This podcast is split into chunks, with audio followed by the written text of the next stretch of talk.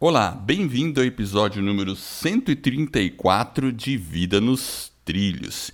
E hoje vamos falar sobre um livro fenomenal que a maioria dos autores e pessoas que lidam com desenvolvimento pessoal tem como um livro de cabeceira, que é Em Busca de Sentido, de Viktor Frankl. E, inclusive, esse livro é tão impressionante porque Viktor Frankl passou e como prisioneiro num campo de concentração nazista. E ao final do episódio eu vou ensinar os exercícios que ele utilizava para manter a sanidade. Meu nome é Edward Schmitz e Vida nos Trilhos é o podcast com a sua dose semanal de desenvolvimento pessoal e alta performance. Aqui eu e meu parceiro de podcast, o Pérez, Mr. Jefferson Pérez, nós destrinchamos as técnicas e os comportamentos que irão levar você rumo às suas metas e seus sonhos. Lembre-se, você é a média das cinco pessoas com as quais você mais convive. Então junte-se a esse time para começar sua semana em velocidade máxima rumo aos seus sonhos. E aí, Jefferson, tudo tranquilo com você? Tudo tranquilo e contigo? Tudo excelente. E você leu esse livro? Eu estou no finalzinho aí, na reta final, terminando a, a leitura. Uma boa recomendação aí para os ouvintes, né, para o nosso ouvinte, para que ele realmente faça aí algumas reflexões. Eu acho que essa experiência de você ter vivido num campo de concentração e é algo realmente impressionante. E não foi uma pessoa, né? Foram milhares de pessoas, né? Durante a Segunda Guerra. Então, é, é uma pessoa que fala com, com ele viveu a, aquele, aquela atrocidade toda, né? que é uma das maiores da história da humanidade, e, e ele conseguiu superar. E é sobre isso aí um pouco dessa superação que a gente vai tentar trazer aí o, o contexto por que, que ele se recusou a desistir da vida né? e continuou, algo realmente impressionante. É verdade, ele, ele tem toda a autoridade para falar como viver numa circunstância totalmente complicada. Esse livro ele foi muito recomendado, sabe por quem? Hum. Pelo Tim Ferriss. A gente já falou do Tim Ferriss aqui, né? E Tim Ferriss sempre, é, não só Tim Ferriss, mas tem outros autores aí, pessoas de alta performance, enfim, que também leem. É um dos livros mais citados pelos entrevistados do Tim Ferriss. É bem interessante isso, né? É, o Tony Robbins e... também recomenda. Tony Robbins, exatamente, né? Então, o e realmente o o Victor, ele ele chegou num ponto que ele tinha que manter a sanidade dentro do, do campo de concentração, né? E não desistir da vida, porque muitas pessoas desistiam, né, Jefferson? É, porque você tinha, era muito fácil você tirar a vida, né? Porque você tinha uma cerca elétrica, então, é, então você tinha que realmente manter um estado de espírito ali a sua mente, e, porque imagina, a gente está falando de pessoas que foram é, as suas vidas, na verdade, foram ceifadas. Né?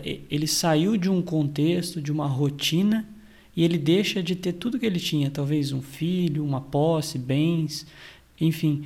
E é nesse cenário que eles estão se concentrando. Então, a questão de você ter um, um sentido ali, a, a cerca elétrica estava sempre ali do lado, né? ele sempre coloca, ela está ali. Então, muitas pessoas realmente não suportavam todo aquele contexto e realmente iam lá. Se jogavam na cerca elétrica. É impressionante, né? Porque é uma coisa meio, meio louca, né? Você pensar que você está preso, tem uma cerca elétrica e, enfim, de repente você pode, se você é, é, um passo, né? Se a pessoa entrar numa depressão muito profunda, ela simplesmente se joga na cerca elétrica e acabou tudo. É porque, né? imagina, né, Edward, o sofrimento ele é muito grande e a, e a incerteza do futuro é algo que realmente deixavam eles Maior ainda. Né? Porque, imagina, ele, ele não tinha, supostamente, ele não tinha, a maioria não tinha feito nada de errado. Eles eram apenas pessoas comuns lidando com uma circunstância que era realmente algo diferente, extraordinário. Então, você é tirado de uma condição para poder viver uma outra condição completamente diferente. Então, a, a sobrevivência ali é algo realmente impressionante. É. Os relatos que você acompanha no livro é algo impressionante. É, e o livro tem duas partes. Uma, a primeira parte é mais uma autobiografia, onde ele conta as histórias dele ali no campo de concentração, como que era a situação toda, né? E a segunda parte, ele, ele desenvolve é, mais aprofundada sobre a logoterapia. Isso, e tem, é, tem uma terceira e, parte. E aí também. sim. E aí sim ele entra no contexto, né? Como é que é essa terceira parte? É, o, realmente a primeira parte é onde ele fala né, do, da busca do sentido, que ele conta os relatos, né, que ele vai passando, as fases que ele chama, né, que ele dividiu dentro do campo de concentração, ele chama de fase 1, fase 2, fase, enfim, ele vai colocando, né, vai dando até a terceira fase. Quando ele entra no conceito da logoterapia, que é a parte 2, e por fim, é a última parte agora que ele adicionou, chama-se a tese do otimismo trágico. Eu ainda não cheguei nessa parte. A parte final, aí, as últimas acho que 10 páginas, ele fala dessa questão do otimismo trágico. Mas enfim, é um livro impressionante. É, eu acho assim, uma das primeiras lições que eu aprendi com o livro e que a gente que ele coloca em perspectiva é que você não pode escolher uma circunstância, mas você pode escolher a sua atitude em relação a essa circunstância. Então, ele, por exemplo, ele perdeu tudo. Ele tinha mulher, ele tinha bens, ele tinha uma carreira, porque ele já era um psiquiatra, né, austríaco. E de repente, de uma hora para outra, ele se vê preso, fazendo trabalho forçado, enfim, numa condição totalmente adversa com uma alimentação péssima e, e, e, aí ele, ele, ele tem que tomar uma decisão nesse momento, porque aquela situação ele não pode mudar, não tem como ele mudar naquele momento. E aí ele toma uma decisão de ter uma atitude diferente com relação àquilo. O que, que você acha dessa dessa é quando você desse, é, desse tipo de approach, né, ou atitude que ele teve lá? É quando você fala que ele tem que tomar uma decisão é, e na verdade essa decisão ela é uma decisão diária porque você vive sobre um regime que é brutal, são cenas pavorosas, é, espancamentos, uma série de coisas. É, tem que ficar nu, você tem que marchar, você tem que trabalhar às vezes doente, aquilo que você falou, a questão da miséria, da fome. Então, você é tem uma série de condições de sofrimento que ele não pode evitar aquele sofrimento. Mas sim, né, é aquilo que você falou, ele faz uma, uma ele toma uma decisão de escolher lidar com aquilo através de um sentido. E foi isso que ele percebeu quando ele vai desenvolvendo a logoterapia nas pessoas que conseguiam realmente imprimir é, um sentido na vida na, dentro daquele contexto para sobreviver e para poder sair daquilo. Mesmo foram quatro anos, não foram quatro dias, nem quatro semanas, nem quatro meses, enfim. É realmente é, algo impressionante. É pauleira, né? É. E aí, isso você falou uma coisa bem verdadeira. Todos os dias ele tinha que, de novo, de novo encontrar um sentido para a vida dele. É. Uma circunstância é, totalmente adversa, né? É, eu acho que esse eu acho que era o maior desafio, porque ele, ele até conta aqui numa parte do livro, eu vou até pegar aqui, ele fala o seguinte, que você num certo momento, ele coloca que ele fica assustado, como ele é um, um terapeuta, então ele tinha, né, alguns, obviamente, uma preparação, ele estava não preparado para a situação em si, mas ele tinha, obviamente, uma bagagem que permitiu com que ele observasse o que estava acontecendo do ponto de vista psicológico, dentro de um estudo que ele fazia, né, que ele consegue observar tudo aquilo. E ele começa a dizer, dentro de uma das fases, ele fala o seguinte: as pessoas começam a ficar é, apáticas. Então, às vezes, situações que eram situações horríveis começam a se tornar situações comuns. Ele coloca o seguinte: ó, vou até ler uma partezinha aqui. Ó, ele coloca assim: ó, de manhã cedo, ainda no escuro, está com o grupo de trabalho, pronto para sair marchando numa das ruas do campo, frente ao portão de entrada. Ouve-se gritos. Olha e observa como um companheiro seu é esmurrado até cair no chão, e isto várias vezes. É levantado e sempre de novo derrubado a socos. Por quê? porque está ardendo em febre, a qual começou durante a noite, impossibilitando-o de ir ao ambulatório em tempo hábil para verificar sua temperatura e solicitar uma licença. Agora ele é punido pela van tentativa de receber baixa de manhã para não precisar marchar para o trabalho externo, porque estava frio.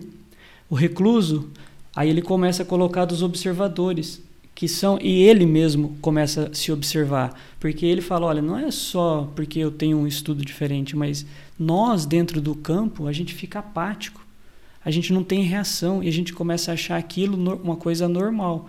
Então, talvez hoje a gente trazendo para o nosso contexto, talvez o que, que seria uma situação aí mais né, extrema, que às vezes a gente olha com o olhar de quem talvez é, enfim, está encarando aquela situação como algo normal, mas na verdade não é normal. O ser humano ele não nasceu né, para, por exemplo, para viver numa rua, para viver em guerra. Então, tudo isso são situações que ele fala que a gente começa no cotidiano da nossa vida acostumar. E a gente pode trazer isso para dentro da nossa vida pessoal, financeira, familiar, às vezes circunstâncias que a gente não deveria estar, né, se acostumando, estando apático achando aquilo normal. E sim, às vezes, tendo um certo incômodo, no sentido de provocar até um, um, um avanço, né, no sentido de se desenvolver, de melhorar aquela situação, de resolver aquele problema. É, você falou algo importante, porque é, a gente começa a acostumar com certas situações, né?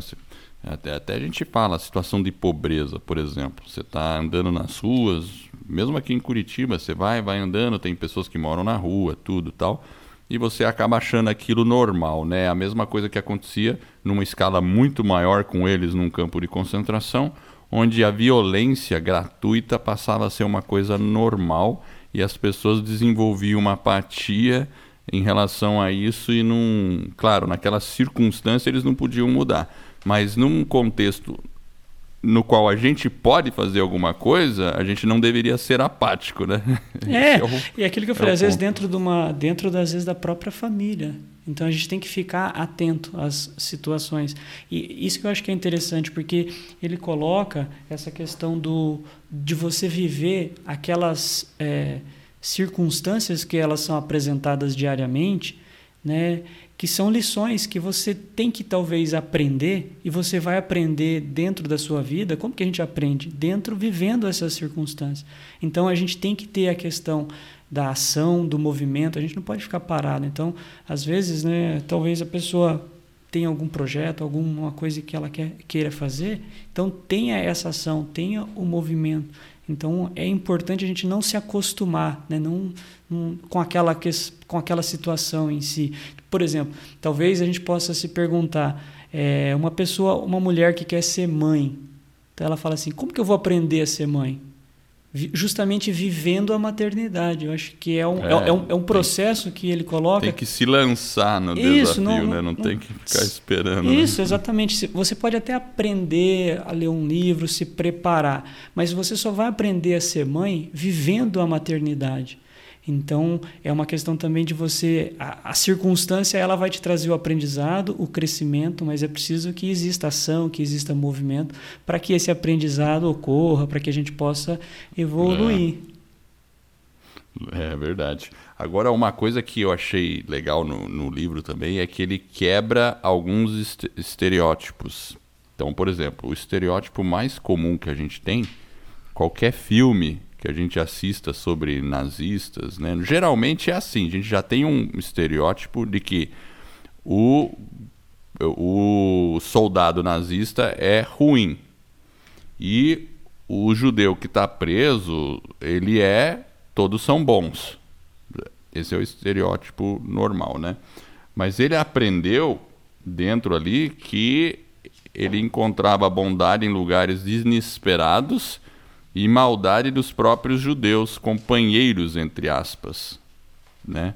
Então, a situação de ter algum ou outro, claro, tinha os soldados cruéis, e, mas poderia ter algum que, que fizesse uma, uma bondade oculta ali, né? Né? É. Mesmo uma vista grossa, né, que o cara fizesse, já era um ato de bondade, né, para ele, né? Porque é. Ó, eu acho que dentro do, do contexto do, dessa questão que você está falando, às vezes a pessoa escolher pela bondade, pelo amor, né, por coisas positivas, eu acho que tem uma, uma coisa que é interessante, Edward, que ele coloca que dentro tinha dentro do, do, do campo de concentração as divisões e tinha um chefe lá dentro de um, de um determinado campo, o que, que ele fazia? Eles, do dinheiro próprio e somas consideráveis de dinheiro, ele arrumava medicamento para os reclusos. Ele ia na farmácia lá do vilarejo, buscava e ele cuidava dos prisioneiros judeus, né? Como se fosse é, porque não, aquilo que você falou, não tem o bom e o mal. Às vezes, quem estava de um lado também tinha bondade e tinha maldade. Então ele coloca, né, que você às vezes tem que escolher isso. E ele coloca aqui, né, no, no livro que ele fala o seguinte: quando acabou que as tropas, eh, os aliados começam a chegar, as, os americanos, né? Esse pessoal do campo de concentração, eles escondem esse comandante, porque toda, toda unidade tinha um comando, então eles escondem esse cara. Falam, olha, nós não vamos te entregar. Por quê? Porque, na verdade, ele nos ajudou. Então, nós precisamos da sua palavra como oficial né, do Exército, que você permita que ele né, fique conosco. Aí os americanos aceitam e restituem o poder para ele, mas agora como aliado. E aí ele acaba de cuidar dessas pessoas.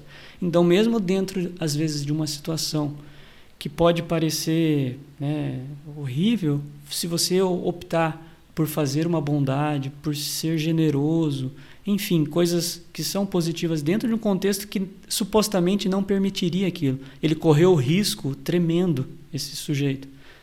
E ele consegue ali é. dentro daquele contexto, no final, além de sobreviver, ajudar um monte de várias pessoas a sobreviverem, inclusive. E não foi preso, né? E não foi preso no final, porque ele poderia ter sido preso, né?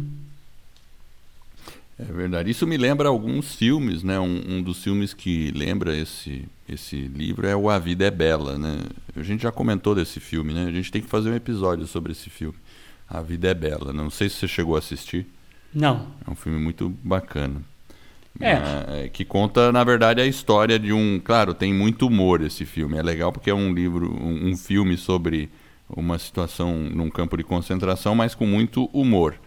É, é, e, e aí é, é todo assim, né? O, o, pai e o filho vão presos no campo de concentração e o pai faz de tudo para o filho achar que ali é tudo uma brincadeira. Né? Então ele fica tentando é, transformar qualquer situação miserável numa situação bonita, né? Claro, é uma ficção, né? Mas é interessante, né? Porque aí ele, ele iria buscando também um propósito ali com o filho e tal, né? Me lembra isso um pouco. É, o, o próprio Victor, ele coloca numa das partes lá que ele fala o seguinte, que dentro do, do campo de concentração, a, comida ela era muito, muito fracionada. Às vezes não tinha, era um ambiente frio, gelado, enfim. E, e ele coloca que uma das partes que chocou ele é que dentro de um, né, lá do, de um refeitório, um guarda dá um pedaço de pão para ele. Né? Então dá meio que escondido para ele, ali na mão grande, e entrega o pão para ele. E ele coloca que o que alimentou ele naquele momento não foi o pão em si, e sim um olhar. Foi o ato, né? É, um olhar do guarda para com ele. Ele falou foi um olhar, eu não lembro, deixa eu até ver aqui a palavra que ele usou. Ele falou um olhar humano. Então ele, ele se sentiu bem não com aquele pão que alimentou a fome dele que ele estava sentindo, mas, uma, mas, um é. outro tipo de fome, né? Mas eu fico imaginando, porque ali ele, ele já vê uma esperança, nem tudo está perdido. Eu, eu encontrei a bondade desse dentro do meu inimigo. Se ele expressou isso, então ele encontra uma esperança dentro disso. Eu acho que realmente isso tem um significado fantástico, né? É, não só isso, é, você encontrar realmente, você dizer que quem era prisioneiro era ou era guarda era bonzinho ou mal, não existe muito isso, porque realmente é uma questão de escolha, mesmo, mesmo diante de situações, a gente tem essa opção de, de escolher. Ele coloca, olha, né, esse sujeito me ajudou, né, tem outro cara que ajudou outro grupo, e ele coloca também que tem, por exemplo, situações em que dentro do grupo dos prisioneiros era escolhido um para estar tá atuando no comando ali. E o cara que era supostamente um, né, igual você falou, era um judeu, ele acaba maltratando, ele acaba fazendo uma série de maus tratos com os próprios é, as pessoas ali colegas entre é, aspas colegas né? aí da mesma é. raça enfim que dever, que estavam sendo perseguidos então a bondade não está nem de um lado nem do outro. A bondade está dentro do ser humano e ele que tem que fazer essa opção por ser bondoso ou por escolher um caminho que vai ter consequências. Né? É, e, e, com certeza. Isso revela muito do caráter daquela pessoa, né? Porque ela tem que ser muito. Veja só, né? Alguns guardas que exerciam alguma forma de bondade estavam correndo um monte de risco, né? Exato. Então ele tinha que ter um caráter muito forte para fazer isso. E claro, um judeu que virou um, um, um chefe lá, vamos dizer assim, e maltratava, ou se ele chegasse a maltratar de maneira gratuita, ele também poderia estar revelando um péssimo caráter, né? enfim. Mas é, também é difícil de julgar as pessoas nessas circunstâncias, né? Porque é, ele também estava sendo. É, ele também estava sob ameaça esse judeu que fosse estivesse no comando ali de outros nazistas para exercer aquele domínio sobre os outros, né? Então é uma situação é, de, é, de divisão, né? É, ele não é porque ele poderia ter optado por fazer o papel dele, mas talvez sem a violência. É exato, é isso que o Victor coloca. Exato, ele fala, olha, exato. e esse sujeito, ele foi um sujeito extremamente violento, extremamente agressivo. Então Óbvio, tá, você está dentro de um contexto que é de animosidade, uma série de coisas, mas é aquilo que você mas falou. Mas não precisava disso, não né? Não precisava disso. Inclusive ele coloca né, essa questão do, do, do sentido, né? Ele fala, é, é, o, o, próprio guarda, quando ele faz isso, ele tem um sentido diferente de buscar a vida, né? Por que, que ele está vivendo. Então tem uma série de, de, de questões que ele trata justamente do, da esperança. Ele fala bastante da esperança, do propósito que, que, que sim, o prisioneiro perdeu tudo. E não só o prisioneiro, muitas vezes o guarda que estava cuidando deles. E aí, se você tem que encontrar em alguma coisa, né, uma possibilidade, por exemplo, de você reencontrar um familiar, porque você, eles eram separados de forma sumária, então tinha, tinha até uma, algumas regras para você separar as pessoas. Então, é, não é fácil. É um, é um contexto muito é. difícil de vida, não? Imagino. Uma, uma conclusão, claro, que ele tira desse, desse contexto todo é que sofrimento é inevitável. A gente sabe disso, né? Mesmo na nossa vida, que a gente tem acesso a tudo comida, trabalho, educação vivendo numa grande cidade as pessoas também sofrem, certo? E, e ele e, e uma dos, dos desafios era buscar sentido dentro do próprio sofrimento. É, eu acho legal que ele fala sobre o humor autodepreciativo, onde eles faziam piada da própria situação muitas vezes. Então, uma coisa que a gente percebe, rir da sua situação também é, desarma um pouco aquele sofrimento. Ele funciona como um certo antídoto para o sofrimento e para você continuar aguentando aquele sofrimento. Então, ele uhum. usava um pouco esse tipo de técnica, né? Para ele mesmo e o grupo acabava usando, né? E a gente a gente percebe, né? A gente também aqui no nosso contexto normal, vamos dizer assim, às vezes quando a gente acontece uma situação ruim com a gente, a gente dá risada dela, né? É. Não é assim?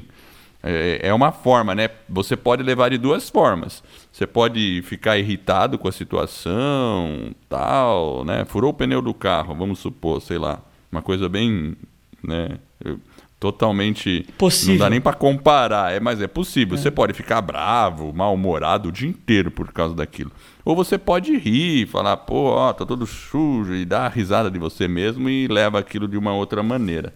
E, e eu achei interessante isso, porque num contexto tão extremo, eles conseguiam também fazer isso.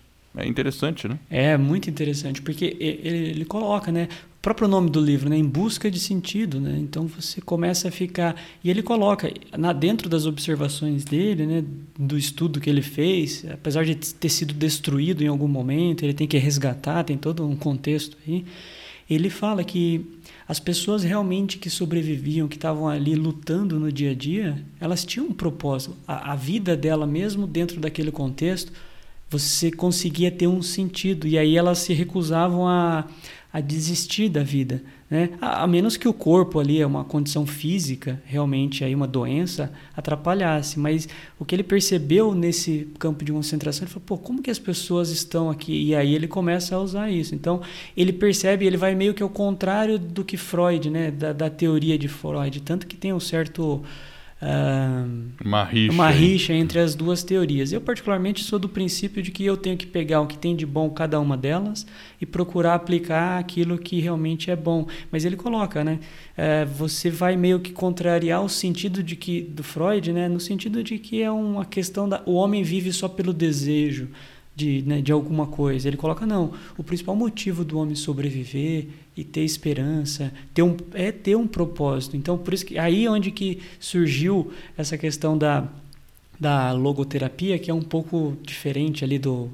Né, do do, do da teoria gente, de Freud, de Freud né? né? Então ele fala, olha, dentro de uma terapia regular, o que, que você tem? Você trabalha mais o quê? Uma retrospecção de passado né, mas de uma forma retrospectiva. Então você escuta, o terapeuta escuta né, o paciente, experiências difíceis que ele teve e, e vai tentando entender um pouco daquele passado. Enquanto que a terapia, é, é a logoterapia, ela está focada o quê? num horizonte futuro. Ele futuro. não quer saber o que aconteceu, o que deixou de acontecer, e ele confronta o paciente né, dentro do, do, né, do regime terapeuta ali, no sentido de uma reorientação realmente quanto ao sentido da vida. Qual é o sentido da sua vida? O que, que você está buscando? Qual que é o seu propósito? Então, ele busca é, vencer, as, ambas as, as terapias buscam vencer, eu acho que aquela, as neuroses que a gente tem, mas com olhar, olhares diferentes.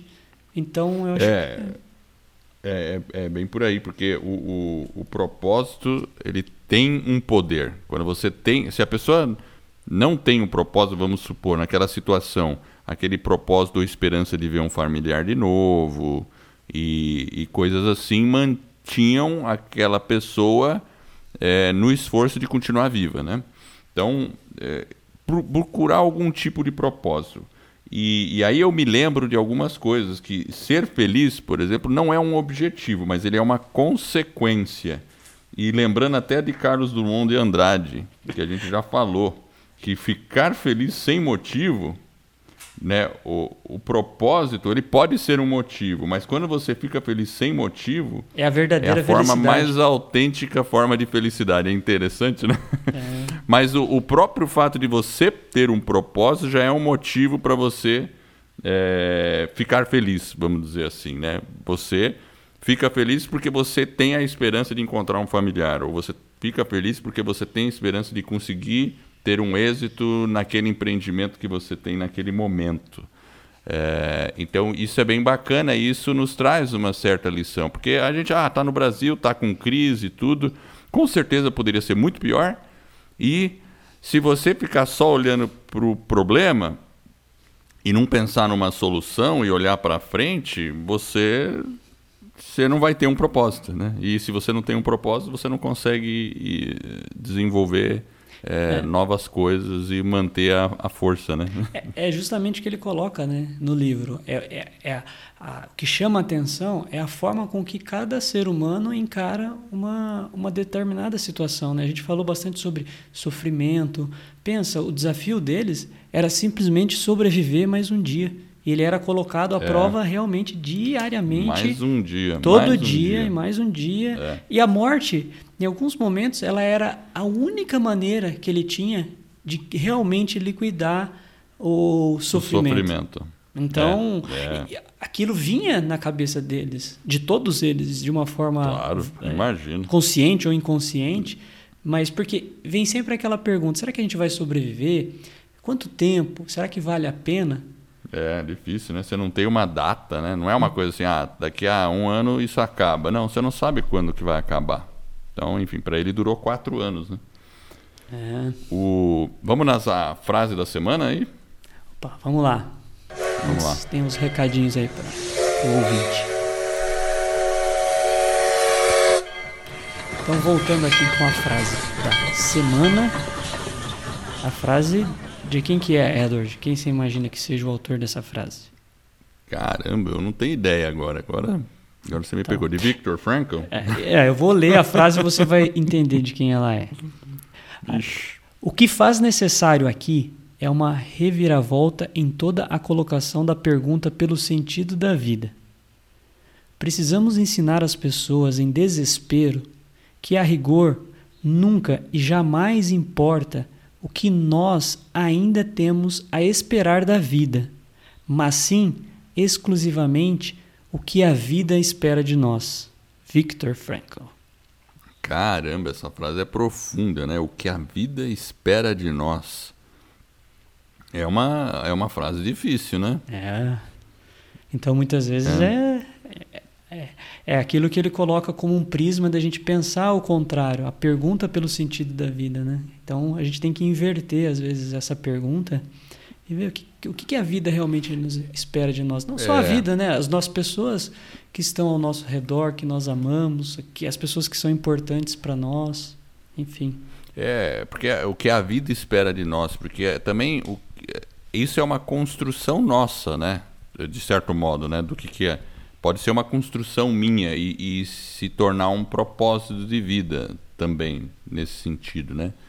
e, e entender qual que é o nosso papel dentro do mundo. Porque muitas vezes, tudo bem, você pode ter alguns propósitos pessoais, mas se você entender que a vida pode esperar algo de você, você se sente, vamos dizer assim, responsável nesse contexto.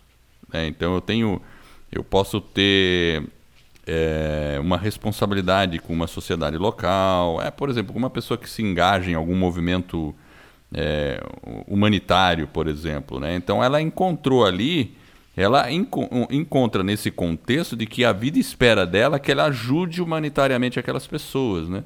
Porque se ela fosse pensar só em si, talvez ela não entrasse numa, numa ONG, por exemplo, para ficar ajudando as pessoas. Né? É. Então acho que ne, ne, nesse contexto, sim, quando a gente olha para o outro né, e é. procura é. atender alguma necessidade, é bem verdadeiro mesmo. Olha que interessante que ele coloca, né? A questão do essa questão que você falou, né, do, do, do sentido, né, do indivíduo, né? Então ele coloca o seguinte, ó, eu vou até ler um trechinho que ele fala, ó, esse fato de cada indivíduo não poder ser substituído nem representado por outro é, no entanto, aquilo que levando ao nível da consciência iluminada em toda a sua grandeza, a responsabilidade do ser humano por sua vida e pela continuidade da vida.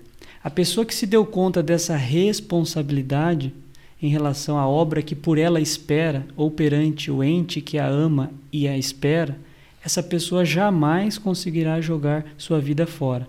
Ela sabe do porquê de sua existência e por isso também conseguirá suportar qualquer é quase todo como. O cara é... é, o cara é profundo nisso aí mesmo, né? Mas a pessoa que encontra esse significado, eu acho que a gente, a gente, é, eu, eu, lembro de uma situação minha, por exemplo. Então, eu, eu faz muito tempo desde que eu comecei a trabalhar, eu viajo de avião, né? Ah, tem viagem profissional, tudo, né? E eu sempre, ah, você viajava meio de avião assim, tranquilo, né? Entra no avião, viaja, volta, tal. Aí eu lembro que quando meu filho nasceu, eu. Beleza, ele era pequenininho, aí eu fui fazer uma viagem de avião. Sabe qual foi o meu primeiro pensamento? Hum. Tomara que esse avião não caia.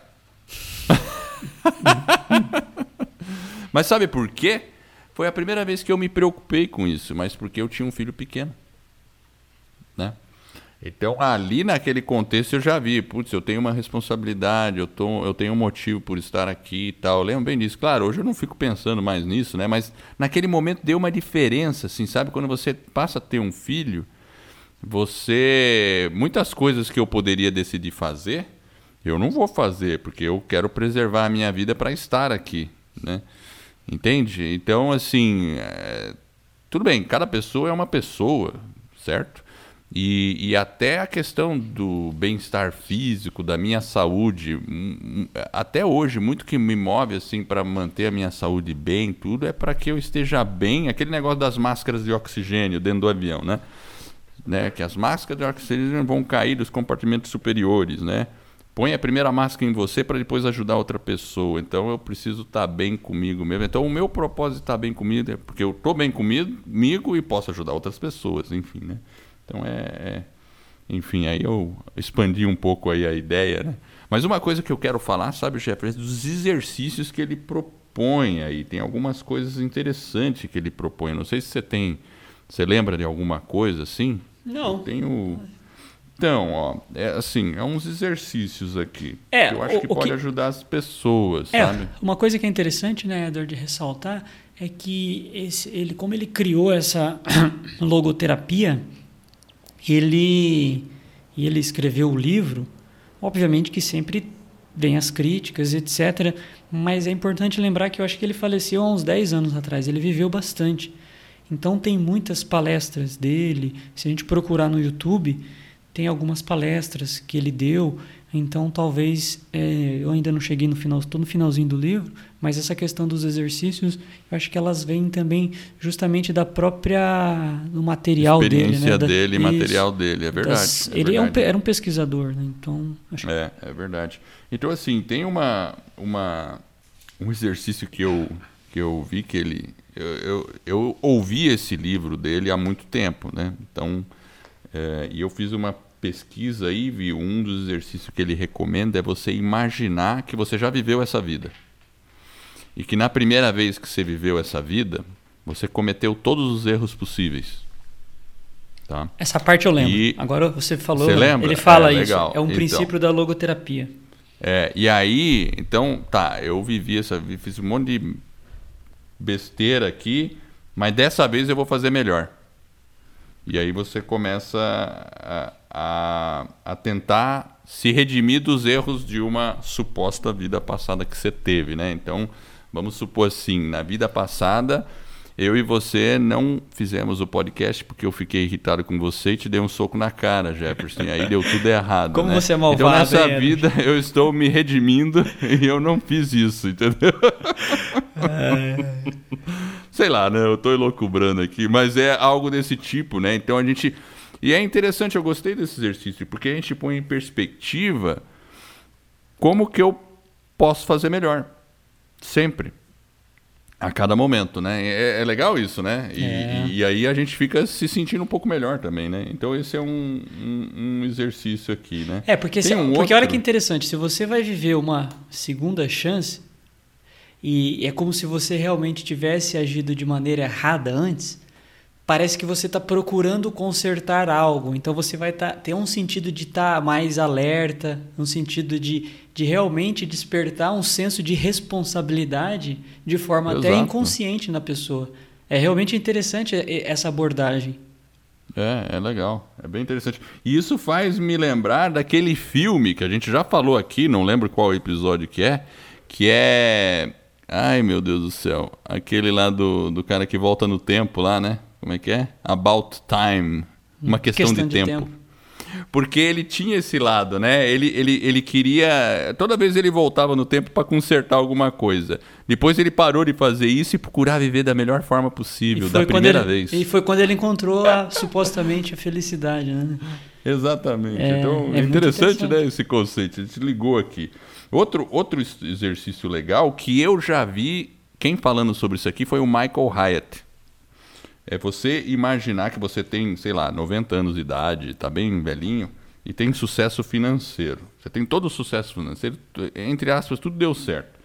E você imaginar qual vai ser o orgulho que você vai sentir é, de tudo que você fez, se você está à beira da morte, né? Daqui a pouco você vai morrer, você tem que olhar para o passado e olhar, ah, eu vou me sentir orgulho do que, que eu fiz e das coisas que, que de como eu adquiri tudo que eu tenho, tal do que eu deixei para trás, né? Então assim, isso coloca em perspectiva porque você se você está numa situação, vamos supor assim, né, o cara conseguiu dinheiro ilegalmente e você tá rico, é, velho e conseguiu dinheiro ilegalmente, essa pessoa vai olhar para trás não vai sentir muito orgulho, ela vai querer esconder isso, né? Concorda? É, ela vai ter vergonha. E se a gente coloca, é, vai ter vergonha, tal, né? Então ninguém fica admitindo que fez isso, né?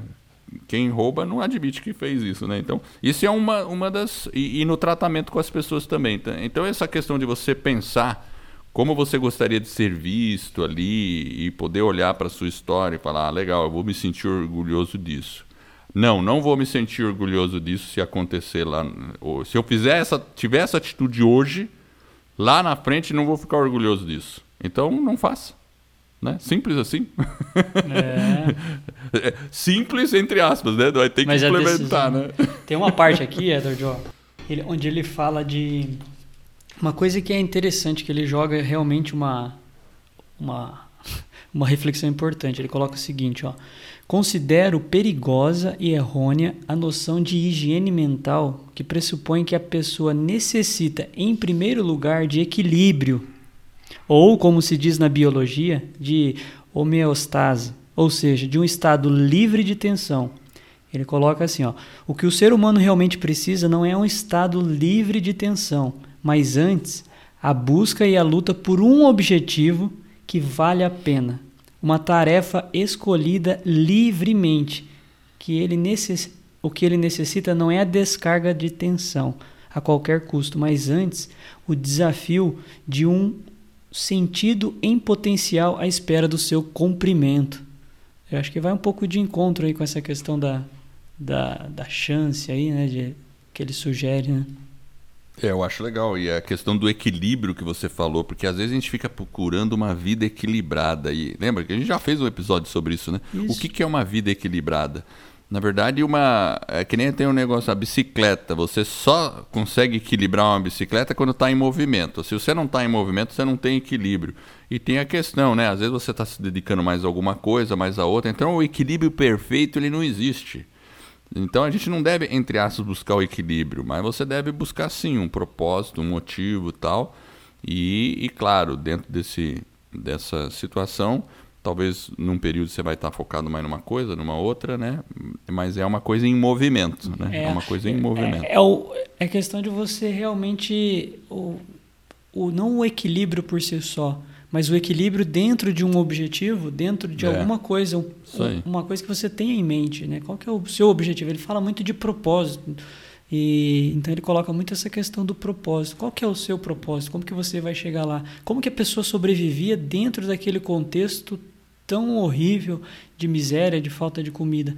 Então tinha alguma coisa por trás que era um algo maior, um algo diferente. No caso dele, Victor, inclusive, era o amor que ele sentia pela esposa ele coloca né, que ele, o sentido maior dele era realmente ele estava sempre né, dos exercícios mentais aí que você vai falar aos próximos um deles era eu preciso pensar nas, nos meus entes queridos na minha mulher né, tinha a irmã acho que os pais enfim mas ele volta e não tem ninguém né, ele volta todo é, mundo morreu isso só... eu ia comentar também eu ia comentar quando ele volta não tem ninguém não tem ninguém. só acho que só uma irmã dele sobreviveu se eu não estiver é. enganado e, e, isso é uma coisa interessante que ele fala que a maioria dos prisioneiros daquela época também mantinham todas essas esperanças, tudo. Aí quando eles iam chegar, ele ia percebia que ninguém esperou por eles. Todo mundo, entre aspas, seguiu a vida. E aí tinha esse outro, esse outro desafio para algumas pessoas, né, de preencher esse vazio que ficou, né? Porque vamos supor, né, ele ficou tanto esperando na esperança e a mulher não está mais lá, não sobreviveu. E aí, o que, que ele faz? Aí ele tem que construir novamente um outro propósito a partir daí e seguir em frente, né? Então, é, é uma coisa né, interessante de se pensar. Então, eu falei já dois exercícios mentais, né? Que o primeiro é imaginar que você já viveu uma vida e está fazendo tudo certinho dessa vez. O segundo foi a questão de você eh, se ver com 90 anos de idade ou mais e, e pensar no que, que você ficaria orgulhoso ou, e questionar se essa atitude que você está prestes a tomar hoje você ficaria orgulhoso lá à beira da morte. E o terceiro que é o seguinte, é a questão do medo, porque o medo é um negócio que nos paralisa. E aí tem um. Eu, eu não lembro se isso está no livro ou se é alguma outra coisa, porque eu, eu li durante a minha pesquisa aqui, que é, o medo ele, ele causa a situação. Então, por exemplo, se você sente medo de algo, você vai falar em público. Aí você sente muito medo de gaguejar. O que, que vai acontecer com você quando você falar em público? Gaguejar. Exatamente, você vai gaguejar. Ou aquele cara que tem um exemplo assim que é clássico é o cara tem medo de ficar vermelho, né? Aí ele está numa situação, alguém faz uma coisa, o que, que acontece com ele? Fica vermelhão, né? Aí ele diz assim: para você se livrar desse, desse medo, tente provocar aquela situação. Então, por exemplo, se você gagueja, tente forçar uma gaguejada. Ou tente ficar vermelho e você vai ver que você vai ter dificuldade de fazer isso. Você vai ter dificuldade de ficar vermelho querendo ficar. E aí você acaba não tendo medo sobre isso, né? Ou no caso da gaguejada, se você está falando e tentar dar uma gaguejada, né? Falar, sei lá, né? Mesmo aqui, né? Eu tô falando aqui, o Jefferson, eu, eu tô gaguejando. Ó, não tô gaguejando, eu tô tentando gaguejar, mas não tô gaguejando. E a gente acabou dando risada sobre isso, né? Então você acaba perdendo medo disso, né? Mesmo porque essas situações, por que, que você teria medo dessas situações? Então, se você foca muito num medo de uma situação, você acaba meio que atraindo ela, né? Porque a mente fica focado naquilo. E, e a ideia é desconstruir isso, né? E, e, e, eu achei interessante isso aí, né? Porque muitas vezes essas situações atrapalham, né? Ah, com certeza. Se você está com medo, o medo vai te paralisando, vai, vai impedindo que você avance, impedindo que você execute seus projetos. Obviamente que tem que ter um certo bom senso, tem que ter planejamento, tem que ter estratégia, mas acima de tudo, alguns medos eles precisam ser exercitados e a única forma da gente exercitar ele é realmente às é. vezes é. fazer algo aquilo que é o propósito, porque o Victor coloca, né, que as pessoas elas são capazes de fazer, elas são capazes de sonhar, elas são capazes de sobreviver, mas você tem um certo desconforto durante o processo, né, Principalmente quando você está buscando essa questão do sentido da sua vida, o propósito, mas é, é, é, justamente dentro desse contexto, nessa luta que você tem, que você vai descobrindo os verdadeiros sentidos, o seu verdadeiro propósito, que a vida vai ficando mais leve. E quando você encontra isso, isso vai te manter como? Vivo, saudável, fazer você caminhar. Então, a gente tem que trabalhar nessa direção, a gente tem que se esforçar para isso. Não é fácil né? Muito fácil a gente falar aqui. E é uma luta não só é, para o ouvinte, mas para nós mesmos, diariamente. Então, a gente tem que realmente. É, e o que eu acho que é interessante do livro é olhar o que eles passaram. Às vezes, se a gente olha o que esse, a turma passou lá, é tão pequeno, né? O que a gente, o problema talvez que a gente enfrenta em nossa vida hoje, perto da, da atrocidade que foi é, os campos de concentração, acho que os maus tratos, enfim, aí começa a vir um monte de coisa, né, Edward? É, isso é verdade. E por isso que eu acho que o pessoal de alta performance recomenda tanto esses livros, né? Tipo Anthony Robbins, né? O Tim Ferriss, esses caras recomendam porque quando você vê que, puxa, a minha situação poderia ser muito pior, imagina, eu não posso reclamar. Do que, que a gente está reclamando? E, e, e é, é, é, é interessante ler é interessante colocar em perspectiva. E o legal é que ele ele encontrou uma solução para aquelas situações. Então, a recomendação da leitura do livro é, é, é, é imensa, né? A gente realmente recomenda o livro. Vamos deixar aqui nos, no, no nosso show notes para você que está nos ouvindo poder também buscar esse livro, né? É, a versão em português existe, em inglês você encontra tanto em é, e também em audiobook. Eu escutei o audiobook, que é bem interessante também, que eu gosto de escutar enquanto estou dirigindo.